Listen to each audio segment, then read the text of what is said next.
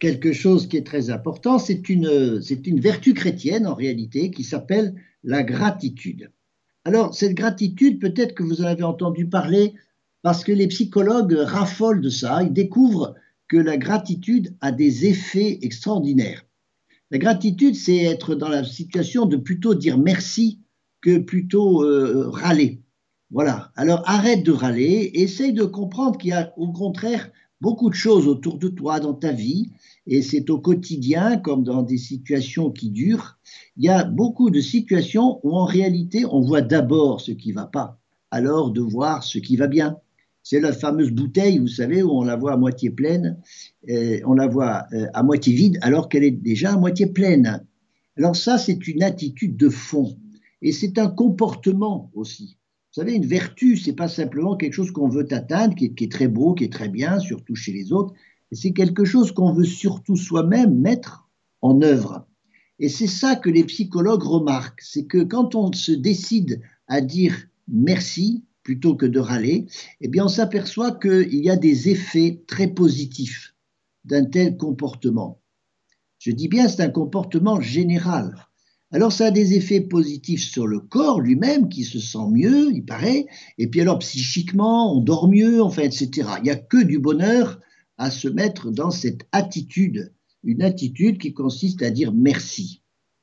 La gratitude, vous voyez dans ce mot déjà, peut-être qu'on peut essayer de le définir, c'est un mot qui veut dire que l'on est dans la reconnaissance, c'est-à-dire on est capable de reconnaître de reconnaître dans la réalité. Il ne s'agit pas de se faire des illusions, il s'agit de voir, de voir dans la réalité ce qui est digne de reconnaissance.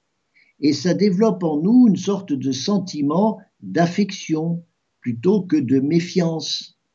Quand on râle, c'est parce qu'on met d'abord en valeur ce qui ne nous plaît pas, alors qu'il y a une autre façon de vivre, c'est de reconnaître reconnaître même, même quand c'est une situation difficile. Attention, c'est pas parce qu'il n'y a que des bonnes choses que je vais enfin être capable de dire merci. Curieusement, dans toute situation, même quand on est peut-être dans une épreuve, il y a certainement quelque chose à sortir de bon d'une épreuve. Alors c'est un peu fou, mais c'est vrai, ça change complètement notre comportement. La gratitude, c'est un sentiment, c'est-à-dire quelque chose que l'on installe et on peut l'installer de façon beaucoup plus constante. On l'installe dans notre cœur et ça, ça nous fait voir, comme on dit, la vie en rose. Ça dépend de nous, voilà. Ça ne dépend pas toujours des autres ou des événements. Vous savez, cette façon d'être un peu paranoïaque, de dire que tout ce qui m'arrive, c'est la faute des autres, vous voyez bien que ça me détourne complètement d'un vrai travail que je dois faire sur moi-même, et qui dépend que de moi, mais aussi ça ne me fait pas voir la réalité dans ce qu'elle est vraiment, puisque je trie, je ne, je ne, je ne garde que ce, que ce qui me fait du mal, alors que on ne peut pas dire que dans la vie, je ne reçois que du mal. Vous voyez, ça, c'est la paranoïa, quand on voit du mal partout, et que bien sûr, c'est toujours le monde, les autres, qui est responsable de tout. Donc, la gratitude, c'est un sentiment très riche. Et il y a, voyez, l'idée de gratus, de gratuit. Euh, on est dans quelque chose qui se développe en nous, qui nous fait beaucoup de bien. Ça, c'est une qualité du cœur. C'est une qualité du cœur. Et pourtant, ça vient du regard. Vous voyez, c'est la façon dont je regarde les choses, dont je regarde les personnes il y a, euh, voyez, en nous quelque chose qui vient du péché qui s'appelle l'envie de râler. Alors, bien sûr que la plainte, elle est légitime. Pourquoi pas? Et quelquefois, se plaindre, ça peut aussi éveiller chez l'autre peut-être la compassion, parce que l'autre ne sait pas que je souffre.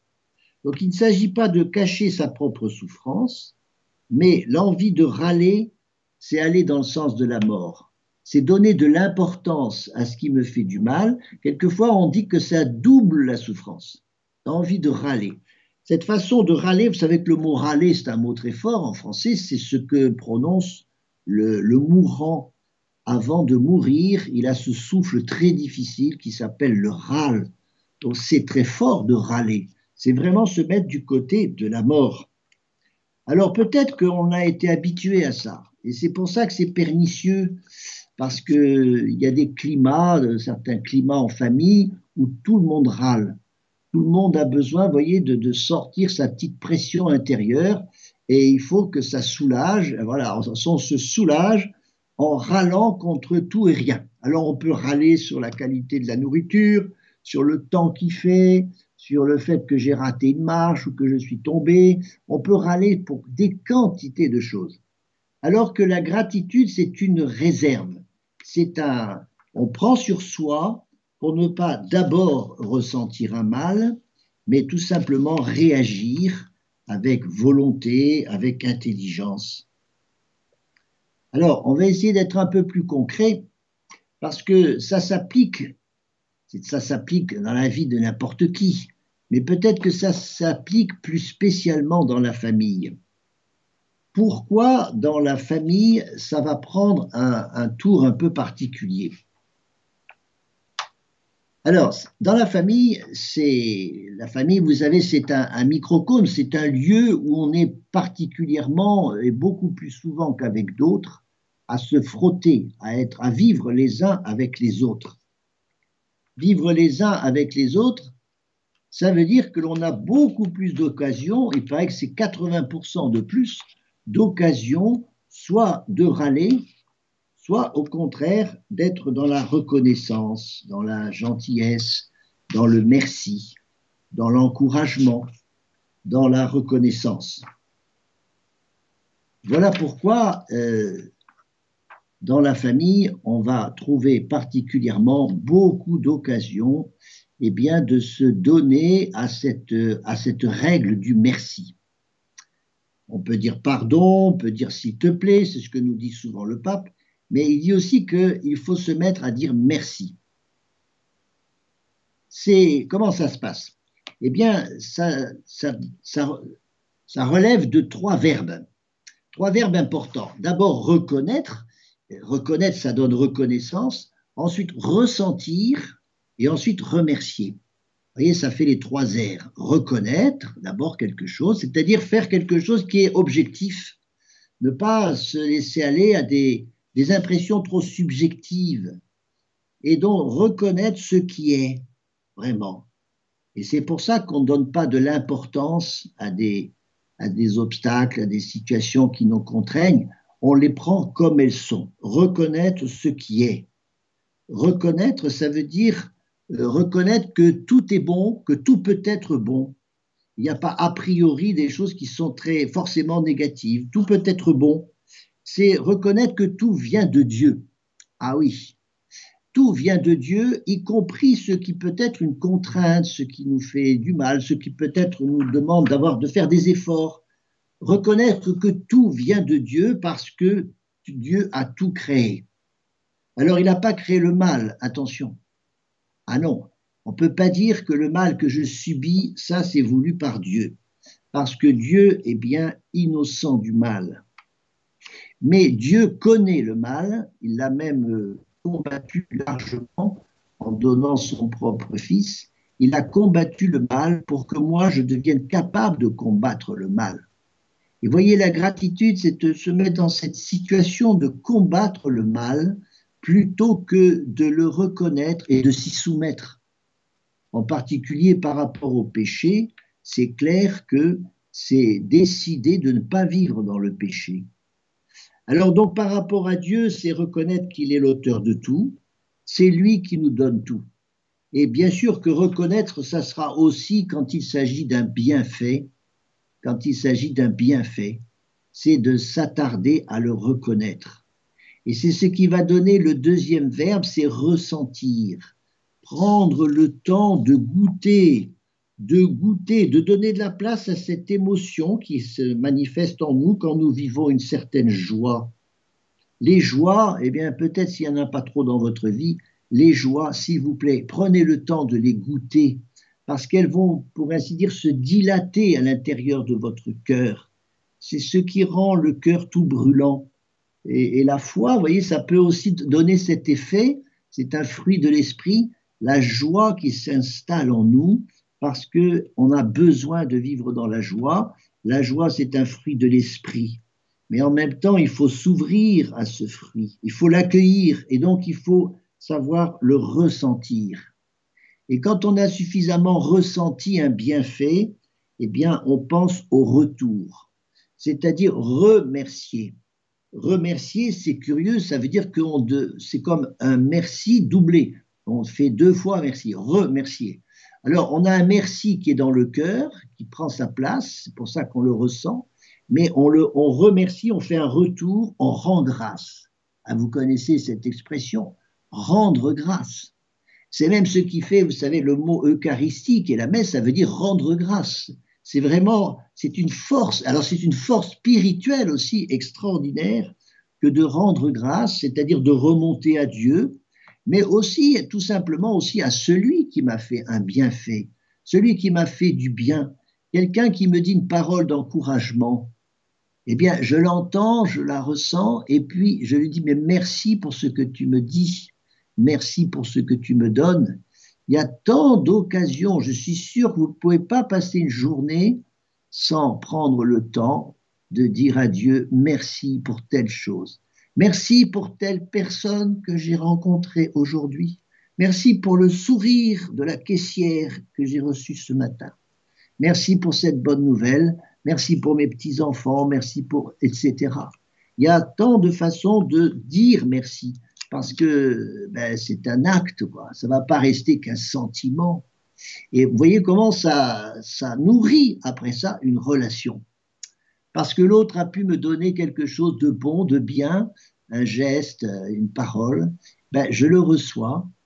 Mais de rentrer dans le merci, c'est commencer, c'est continuer une rencontre, c'est l'intensifier c'est se mettre dans, une situation où on est euh, du côté de l'amour, du côté de l'amitié, et pas de la méfiance. Celui qui râle, c'est quelqu'un qui est très facilement dans la méfiance. Il a, vous savez, cet œil un peu mauvais qui regarde tout du mauvais côté. Il voit d'abord l'ombre avant de voir la lumière. Or, vous savez bien, dans notre vie, il y a les deux. Il y a de la lumière et il y a de l'ombre. C'est comme ça notre nature humaine. Mais nous avons en nous une capacité à faire autrement et donc à résister à cette envie de râler, de ne pas être d'accord, de ne pas être content. C'est prendre la vie, comme on dit aussi, prendre la vie du bon côté. Voilà. Donc vous voyez, c'est beaucoup dans votre regard que se situe souvent la source de votre de votre bien-être, de, choisir le bien-être. Le bien-être, ça se cultive, ça se décide. Et, souvent même, on finit par en faire un caractère. Un caractère, c'est pas tout à fait uniquement euh, indéterminé, euh, déterminé. Un caractère, c'est pas simplement je suis comme ça et puis je pourrais pas me changer. C'est bien parce que je peux me changer que mon caractère peut changer. Alors, comment faire dans la famille? Dans la famille, c'est vrai que c'est le lieu par excellence où on va pouvoir exercer la gratitude. Alors d'abord pour chacun, c'est-à-dire chacun pour soi, je crois qu'il y a comme un petit programme personnel qu'on peut se donner.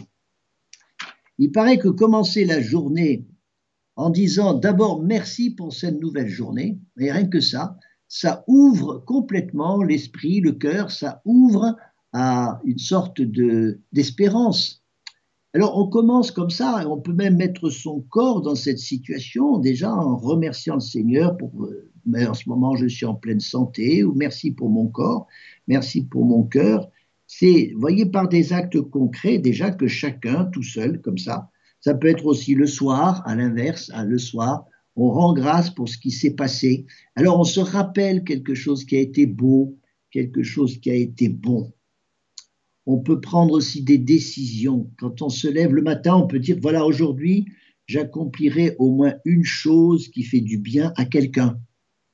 Voilà, on peut prendre des petites décisions, des résolutions très concrètes. Il peut ensuite avoir, on peut avoir aussi à vivre ça en couple. Alors, au cœur du couple, ça, c'est du gâteau. C'est du gâteau parce que dans le couple, il y a ce fameux amour conjugal qui n'est pas autre chose que la gratitude. Par excellence, c'est prendre conscience de tout ce qu'est l'autre, du don que Dieu m'a fait euh, quand il me l'a donné, présenté. Parce que dans l'amour conjugal, on se donne. On se donne l'un à l'autre. On ne cherche pas d'abord à être satisfait, avoir des, besoins qui vont être satisfaits, parce que là, très souvent, on court à l'insatisfaction, parce que l'autre ne peut pas remplir tous mes besoins de toutes les façons. Donc, à la base, dans le couple, on reçoit l'autre comme une chance pour tout ce qu'il va m'apporter, y compris quand il va bousculer mon caractère, mes habitudes, etc. Et plutôt que de râler parce que dans mon couple, je ne supporte pas telle ou telle chose de l'autre, je peux aussi regarder comment cette différence, en réalité, peut nous enrichir. C'est parce qu'il est, il est différent que je ne choisis pas le différent, mais que je choisis au contraire de me nourrir de cette différence. Et ça, c'est aussi de la gratitude. C'est rentrer dans cette acceptation de ce qu'est l'autre. Non pas passer mon temps à vouloir le changer, parce que ça, c'est usant de vouloir changer l'autre. On y arrive en général très peu ou très mal. C'est pas vouloir changer l'autre, c'est dans l'autre sens, c'est l'accueillir tel qu'il est. Et ça, c'est aussi le fond de la gratitude. Il y a euh, notre façon de lui parler. Vous savez, on a quelque chose, sans doute, de, on conçoit quelque chose, on veut le dire à l'autre, mais quand on se met à parler, on peut le faire sous le ton du reproche, sous le ton d'un tu, un tu accusateur, ou on peut au contraire le tourner dans le sens de la gratitude, en lui exposant des faits tels qu'ils sont, en l'encourageant à répondre, à, nous dire ce qu'il peut penser de cela, à alimenter ce dialogue dans une bienveillance. Ah, voilà encore un autre mot en français qui est si beau et si riche. Rester dans la bienveillance. C'est-à-dire qu'a priori, l'autre ne me veut pas du mal. Je ne rentre pas dans un dialogue avec de la méfiance. J'ouvre mon cœur à tout ce qui peut se passer en étant très attentif, beaucoup plus attentif à ce qui va se passer de bien parce que ça, on peut construire de la relation sur de la bonté, sur de la bienveillance, et pas sur des reproches et sur cette envie de râler, surtout quand euh, j'exagère et que finalement je râle contre l'autre alors que peut-être il n'y est pour rien. Vous voyez qu'avec cette gratitude, on touche vraiment le quotidien dans une vie de couple. Est-ce qu'on ne peut pas tout simplement de temps en temps dire à l'autre, euh, j'ai confiance en toi, ou alors tiens, là vraiment, dans ce que tu fais, tu es vraiment doué, euh, ou je t'admire, je t'admire dans telle situation. Et vous voyez, ce sont ces paroles qui sont des encouragements, parce que nous avons besoin d'être encouragés. Dans l'évangile d'aujourd'hui, le, le, Seigneur nous dit qu'il faut savoir être un serviteur inutile, c'est-à-dire de ne pas attendre l'encouragement. Ça, c'est pour celui qui peut faire un bien, quelque chose, et puis il n'est pas remercié. Bon, serviteur inutile, ça veut dire on ne va pas exiger de l'autre qui nous remercie. C'est pas du tout ça. C'est pour celui qui reçoit le bienfait, c'est à lui de dire merci. Donc ça ne peut pas s'imposer. Parce que nous sommes capables de dire merci, mais nous sommes aussi capables de dire le contraire. Voilà pourquoi c'est toujours une discipline personnelle. On ne peut pas exiger de l'autre la gratitude. Par contre, d'abord, nous, nous, commençons à la vivre. On met en place, cette, euh, par une décision de la volonté, on met en place cette façon de se tourner autrement vis-à-vis de l'autre, de se tourner dans la, dans la bienveillance. Alors, il faut étendre ça aux enfants. Ah, les enfants. Eh bien, Voyez comment l'enfant, vous savez, on le façonne malgré soi, parce qu'on crée une ambiance, comme on dit dans la famille. Regardez ce qui peut se passer quand, je prends un exemple, quand c'est le père, par exemple, qui est toujours euh, colérique, qui se met facilement dans la colère, il reproche beaucoup de choses à sa femme, à ses enfants. Ça se fait au vu et au su et au su de tout le monde. Alors ça, ça crée une ambiance dans la maison qui fait que les enfants intègrent malgré eux cette façon que de râler, c'est une façon d'exister. voilà. De râler, c'est une façon d'exister. Alors qu'on peut créer un tout autre, toute autre ambiance dans une famille quand soi-même, nous, les parents, et même si on est un parent seul, peut-être encore plus important, on se décide à être dans la gratitude pour les autres. Et en particulier vis-à-vis des enfants, il y a ce qu'on appelle l'éducation positive. L'éducation positive, c'est voir d'abord ce que l'enfant a pu faire de, de, de, pas, euh, comment il a pu d'abord euh, faire des bonnes actions, et c'est une, une, éducation qui encourage plutôt que de reprendre systématiquement. Vous savez, quand un enfant vient avec son carnet de notes, il y a toute une façon de l'accueillir. Et une mauvaise note, c'est l'occasion de parler avec lui, de chercher avec lui ce qui ne va pas, etc. C'est pas d'abord une pas d'abord une occasion de le reprendre vertement. Donc cette éducation positive, ça soulage d'ailleurs énormément parce qu'on met beaucoup trop d'énergie dans la colère, dans la colère contre l'enfant, parce qu'il ne nous plaît pas, il ne correspond pas à ce qu'on attend, alors que la même énergie peut être mise au service d'une certaine douceur et d'une patience. Euh, bien sûr, dans, dans, la loi de gradualité, comme on dit, on attend que l'enfant grandisse. Et donc, euh, on ne tire pas sur des carottes pour les faire pousser plus vite. Et je crois que cette vertu de patience, elle est une qualité extraordinaire pour l'amour parental. Vous savez, quand Saint Paul dit en décrivant l'amour, qui commence par dire que l'amour est patient, ça, c'est une qualité de parent extraordinaire.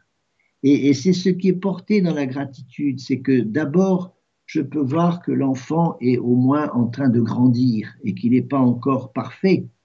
Accepter l'imperfection de nos enfants. Alors, l'éducation positive, c'est un peu tout ça, mais je préfère une autre expression.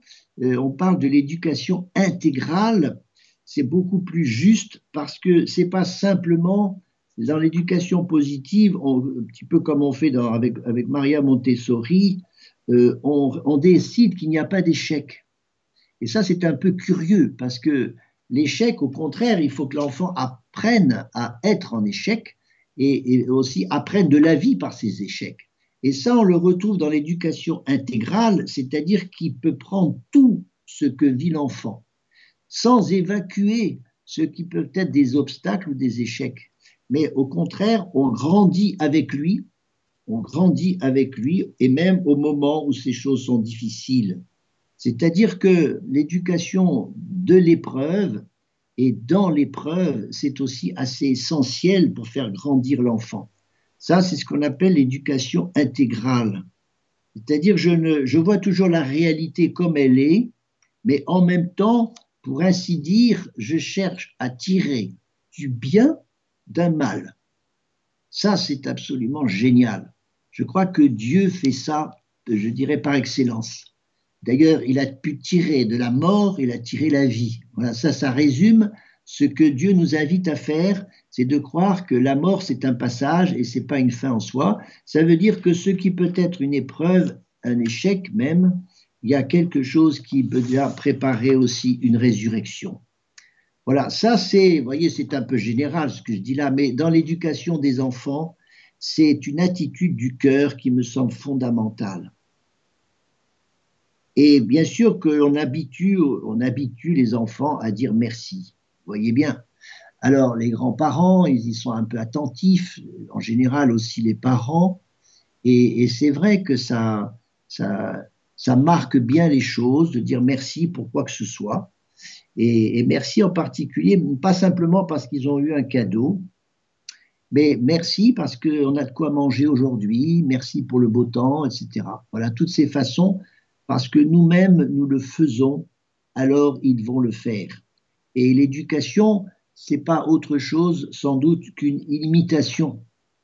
Voilà pourquoi je parle d'une atmosphère familiale à changer radicalement quand on décide de mettre la gratitude au centre, quand on est dans le merci, quand on est dans la reconnaissance, dans la bienveillance.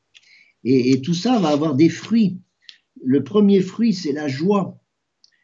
Qu'est-ce qu'on est heureux quand on peut être à s'encourager les uns les autres, à porter ensemble aussi peut-être certains fardeaux, mais on les porte en sachant qu'on les porte ensemble. Et ça, c'est aussi très riche dans une famille. Une chose que peut-être les célibataires n'ont pas la joie de connaître, c'est de pouvoir tout partager.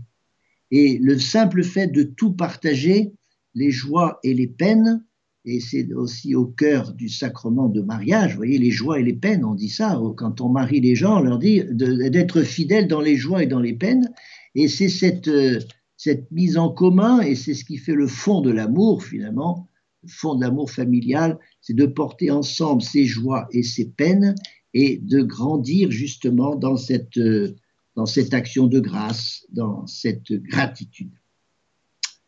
Voilà, il y a une façon, voyez, d'être dans la bienveillance. On ne lâche pas sur nos principes, sur ce qu'on a envie de, vivre et qui est coûteux. On ne lâche pas là-dessus.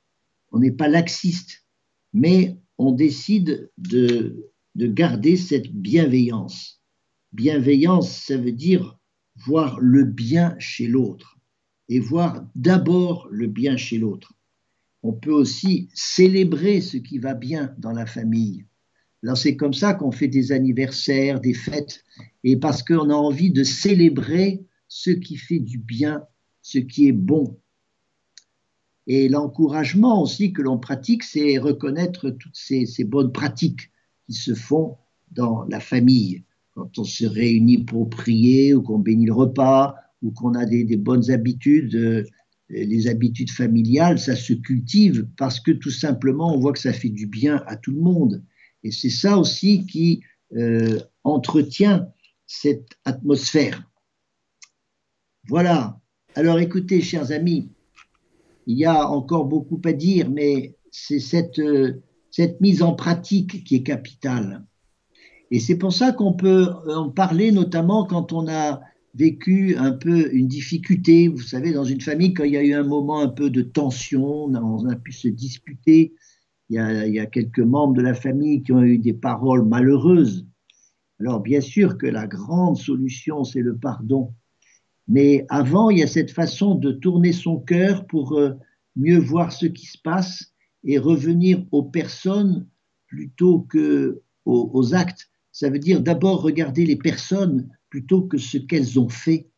Parce que quand on dit merci, on ne dit pas merci à un objet, on dit merci à une personne. Vous avez remarqué, c'est très noble ça. On dit pas merci pour un, on dit merci pour un cadeau, mais on dit merci à une personne.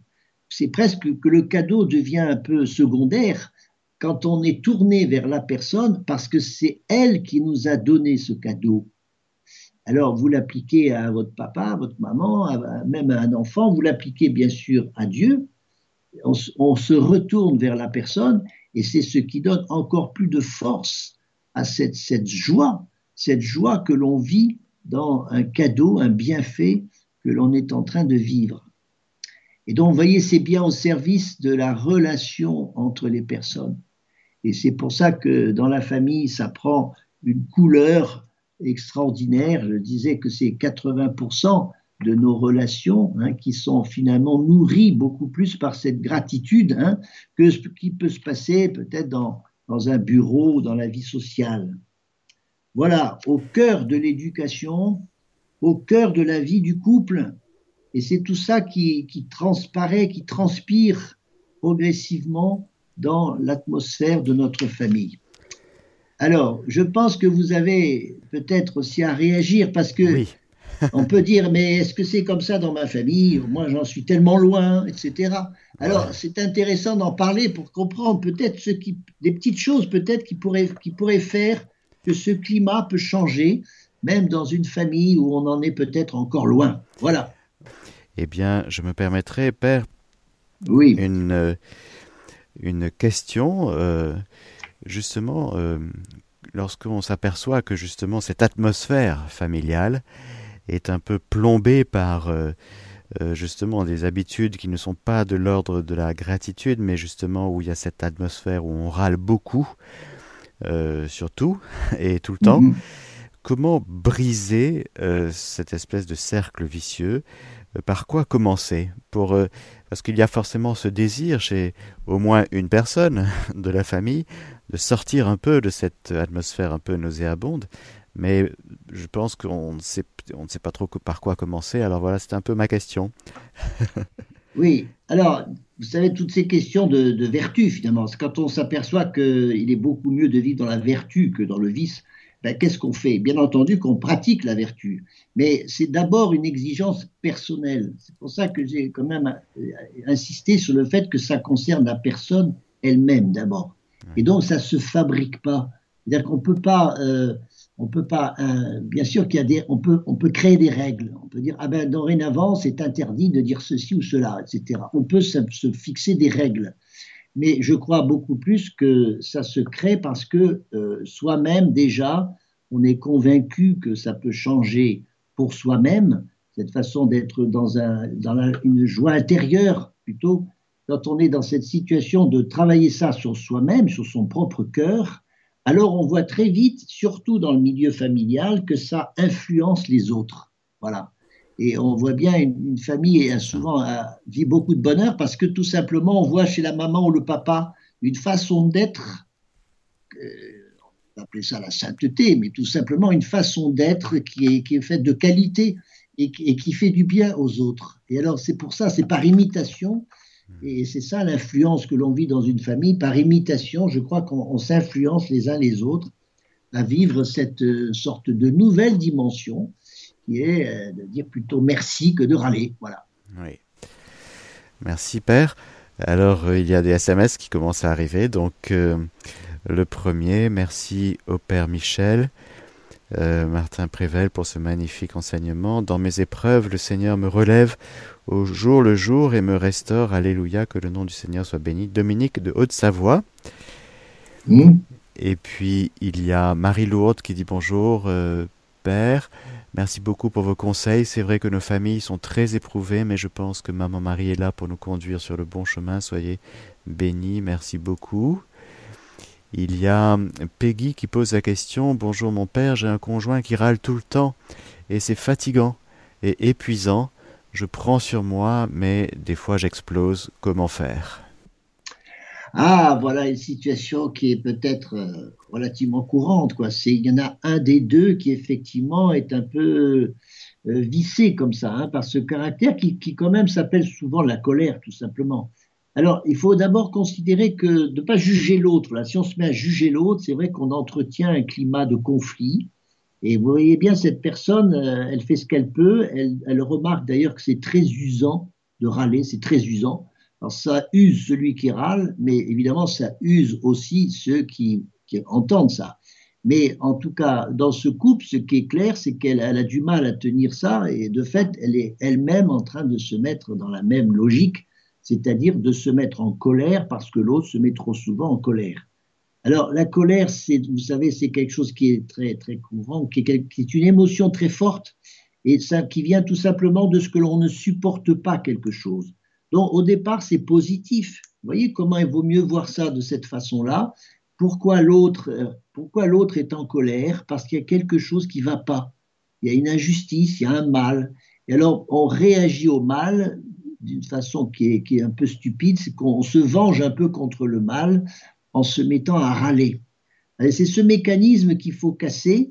Et donc plutôt que de, plutôt que de désespérer du mal, rentrer dans cette petite victoire qui a à chercher à faire le bien. Et quand il y a un mal, on, combat un mal en faisant un bien. Vous savez bien ça, Père Mathieu. Eh, ça, c'est une règle extraordinaire. Oui. Et c'est pour ça que quand l'autre râle, c'est, surtout que je, je, vais avoir des paroles qui vont être des paroles de douceur, des paroles de, de mesure, des paroles de, voilà. Et c'est ça, bien sûr, que dans un couple, on peut rendre très riche par l'influence que l'on a l'un sur l'autre. Alors, c'est pas au coléreux de garder cette influence sur l'autre, C'est l'inverse, c'est plutôt à celui qui est doux et patient de, de colorer progressivement la relation. Et si on ne change pas l'autre, on change en fait la relation. C'est ça qui marche. Et voilà, donc ça s'appelle des efforts à faire, ça c'est sûr. Oui, merci Père. Une autre, un autre SMS de Fabia euh, qui demande euh, Bonjour, que répondre si une personne de la famille vous affirme Pour moi, le pardon n'existe pas Alors c'est une question corollaire au sujet, mais de fait, ça touche un petit peu euh, quand même. Vous en avez brièvement effleuré la question du pardon. Voilà, Fabia qui dit Mais comment, comment répondre à quelqu'un dans la famille, une personne de la famille qui dit Pour moi, le pardon n'existe pas ben, je crois que, oui, dans, le Alors ça, c'est une énorme question, le pardon. On va en reparler d'ailleurs, parce que ça, c'est très riche aussi au cœur de la famille de pouvoir vivre le pardon. Mais à une personne comme ça, il ne faut pas commencer à faire des, des raisonnements, quoi, parce que c'est pas intellectuel. Mais ça cache peut-être cette façon de dire qu'on ne croit pas au pardon. Ça veut dire j'aimerais tellement voir le pardon. Peut-être que ça cache au contraire un grand besoin. Parce que le pardon, si c'est la seule façon de, de tordre le cou à, un péché, à un mal, en, faisant un bien à la place d'un mal, justement. C'est ça le pardon. Je mets un bien là où il y a eu un mal. Et donc ça, c'est une puissance extraordinaire. Donc pardonner, c'est pas une faiblesse, c'est au contraire une grande force. Mais pour cette personne, il y a son mari qui ne croit pas au pardon, ben, qu'elle vive le pardon, simplement, dans des cas courants, des cas tout simples. Et le mari va tout doucement, comme ça, de plus en plus influencé, parce que dans des cas courants, il va voir ce qu'est le pardon. Et il va voir aussi l'effet que ça peut faire, non seulement pour celui qui pardonne, mais aussi pour celui qui demande pardon. Donc je pense que c'est à, user, et user largement, et c'est comme ça qu'on découvre la beauté du pardon. C'est comme l'amour, hein. l'amour c'est parce qu'on aime qu'on découvre que ça fait du bien. Je rappelle aussi au passage qu'il y a un livre que vous avez écrit, Père, qui s'appelle Merci, vivre la gratitude en famille, euh, édition des béatitudes que les auditeurs peuvent acheter, lire, méditer, voilà. Voilà, c'est un, un, petit livre où il y a quand même beaucoup de, conseils, hein, de conseils pratiques, donc c'est vraiment pas du tout une, une réflexion sur, la, sur cette belle vertu, ça veut aussi être mis, mis en pratique vraiment dans les familles. Voilà. Alors peut-être, Père Mathieu, on n'a peut-être pas assez évoqué la question de, l'épreuve ou de la souffrance même. D'accord, comment je, vous laisse en parler alors, Père. Alors peut-être qu'on peut dire ça aussi pour finir. Comment on peut dire que dans la souffrance, il y aurait aussi à vivre de la gratitude? Est-ce que ça sent pas le, masochisme, ça? C'est voilà. Est-ce qu'on peut, dans la souffrance, est-ce qu'on peut encore parler d'une attitude comme ça, de, de rendre grâce, d'être alors, bien sûr que c'est surtout pas facile, c'est très difficile parce que l'épreuve, à cause de notre orgueil, à cause de tout ça, ça, nous, ça développe en nous plutôt la, méfiance, la colère, etc. Ou, ça, ou alors à l'inverse, ça nous, met par terre. Et ça nous met par terre et ça nous, peut nous plonger dans le, dans le désespoir. Alors, la gratitude dans la souffrance, c'est tout simplement parce que ça fait partie de notre, de notre nature humaine. Et euh, voyez, par exemple, on dit, souvent euh, aux enfants, mais qu'est-ce que j'ai fait au bon Dieu pour mériter cela? Comme si on était condamné, quoi. Qu'une épreuve, ça nous tombe dessus et que, alors qu'il s'agit de, de, de, se battre, il s'agit de vaincre, il s'agit de prendre, encore une fois, de choisir le bien alors que l'on est dans le mal. Ça, c'est évidemment, c'est profond. Et ça, je crois que c'est beaucoup porté par la foi. On dit que vivre dans la souffrance dans la foi, euh, ça c'est une grâce extraordinaire parce que en particulier Jésus nous a montré ce que ça veut dire. Il y a des mystiques qui disent que Jésus sur la croix était en train de sourire. Pourtant, il souffrait atrocement. Mais c'est parce que il y a, il se superpose à la souffrance la joie de l'offrir, la joie de sauver les autres, la joie quand c'est une souffrance qui vient de justement de ma famille, d'un conjoint, quelqu'un même qui s'est séparé de moi, un enfant ingrat, etc. Cette souffrance familiale que l'on peut ressentir, en fait, elle est, elle est offerte, elle est, elle est assumée pour qu'elle elle change mon comportement et que à travers même cette souffrance, je garde cet élan d'amour vers celui-là même qui a pu aussi me faire du mal. Et, ça, c'est la grande leçon de l'amour de l'évangile, qui est l'amour qui peut aller jusqu'à aimer les ennemis. Mais quand on aime son ennemi, non seulement on lui fait du bien, mais on se fait aussi du bien à soi-même parce qu'on est dans cette, gratuité de la bienveillance. On, met un petit peu de bien-être, un petit peu de bien-être là où il y a du mal-être. Voilà. Et ça, ça nous appartient, ça nous appartient et on dit que c'est une grâce. Il y a une façon de porter les épreuves dans la grâce qui, je crois, soulage un peu le poids de la croix. Et voilà pourquoi la gratitude a cette valeur toujours positive, parce qu'elle fonctionne aussi même dans le mal. Eh bien, merci beaucoup, euh, Père Michel, pour ces très belles euh, paroles oui. d'encouragement et cette très belle émission. Je vous remercie au nom des éditeurs. Il y a des SMS qui sont arrivés, mais c'est l'heure de nous séparer. Oui. Nous vous retrouvons le mois prochain. Voilà. Avec joie, toujours. Et un grand merci pour votre euh, euh, très belle collaboration au service des auditeurs, pour euh, cette très belle. ces choses si importantes pour le quotidien et en particulier le quotidien des familles. Voilà. Et en grande union de prière en ce mois de, novembre hein, pour tous nos défunts. Oui. ceux pour qui nous pouvons aussi rendre grâce pour ce qu'ils ont été. Hein. Exactement. Ça, continue, ça continue au-delà de la mort. Voilà. Et puis on sera dans, dans, le ciel, on sera tous dans une immense gratitude. C'est vrai. C'est clair. Sans voilà. Merci Père. Au revoir Père Mathieu. Au revoir à chacun. À bientôt. Au revoir. Merci. Au revoir.